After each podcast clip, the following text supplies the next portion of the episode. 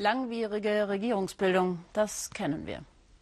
Ja, und ein ganz großer Star des Wahlkampfs war Silvio Berlusconi. Mit brüchiger Stimme versucht er wieder, die Italiener für sich und seine Koalitionspartner zu gewinnen.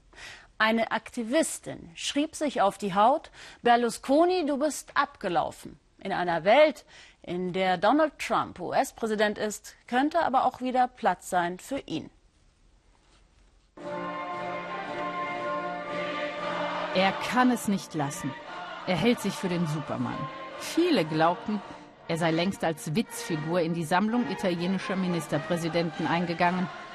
Doch der 81-Jährige ist zurück, zieht wieder für die Forza Italia in den Wahlkampf. Sein Motto: Italiener zuerst.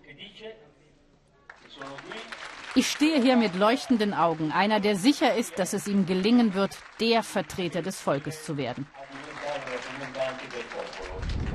Wer ist dieses Volk, das von ihm repräsentiert werden will? Marco Travaglio beobachtet Silvio Berlusconi seit Anfang der 90er Jahre. Die Zustimmung, die Berlusconi erhält, für den Journalisten unfassbar. Für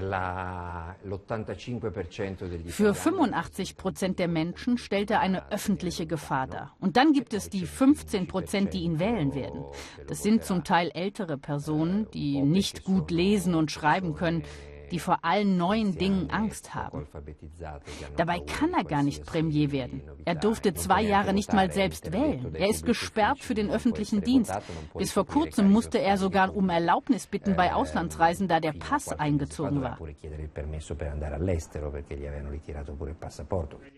Jetzt reist er wieder, auch nach Brüssel. Wie selbstverständlich präsentiert sich der Medienmogul auf dem europäischen Parkett als habe er nie aufgehört zu regieren. Er erhält Wahlkampfunterstützung auch von konservativen Politikern. Doch Ministerpräsident kann er nicht werden. Unzählige Prozesse liefen gegen ihn und in einem wurde er 2013 wegen Steuerhinterziehung in letzter Instanz rechtskräftig zu vier Jahren Haft verurteilt. Zur Strafe gehört Rückgabe des Senatorenpostens und bis 2019 ist er für politische Ämter gesperrt. Doch dagegen kämpft er vor dem Europäischen Gerichtshof für Menschenrechte. Wann das Urteil fällt, ungewiss. In seiner Zeit als Ministerpräsident hatte Berlusconi das Volk aufgerufen, keine Steuern zu zahlen, feierte wilde Bunga-Bunga-Partys. Er hat Italien zum Schlechten verändert. Es ist schon immer ein Land der Trickser gewesen, ein Land, wo die Hälfte ehrlich arbeitet und Steuern zahlt und die andere sind Schlaumeier, die vom Betrug der ehrlichen Hälfte leben.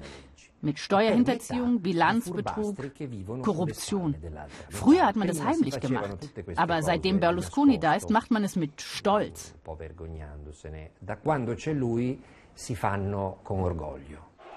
Sein Mitte-Rechts-Bündnis, gemeinsam mit Salvinis Lega und Melonis Fratelli d'Italia, verspricht Berlusconi Mindestrenten und niedrige Steuern. Er wettert gegen Migranten. Soziale Bomben nennt er Flüchtlinge. Themen, die bei den Wählern ziehen. E